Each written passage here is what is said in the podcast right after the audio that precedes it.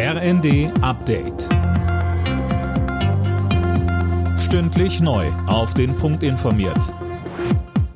Ich bin Dirk Jostes. Guten Abend. Nach Frankreich haben jetzt auch Deutschland und die USA angekündigt, die Ukraine mit Schützenpanzern zu unterstützen.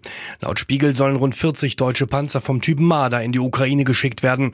Deutschland hat auch die Lieferung eines Patriot-Raketenabwehrsystems angekündigt.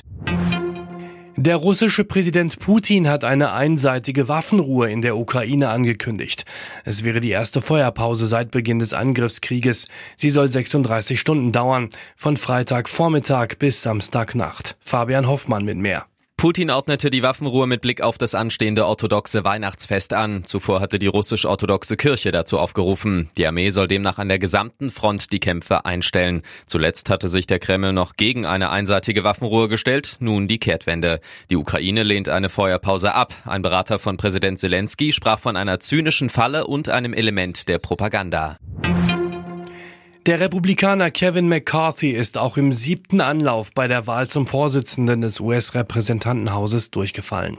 Mehrere stark rechtslastige Republikaner verweigerten dem 57-Jährigen erneut die Unterstützung. Seine parteiinternen Gegner halten McCarthy für zu moderat.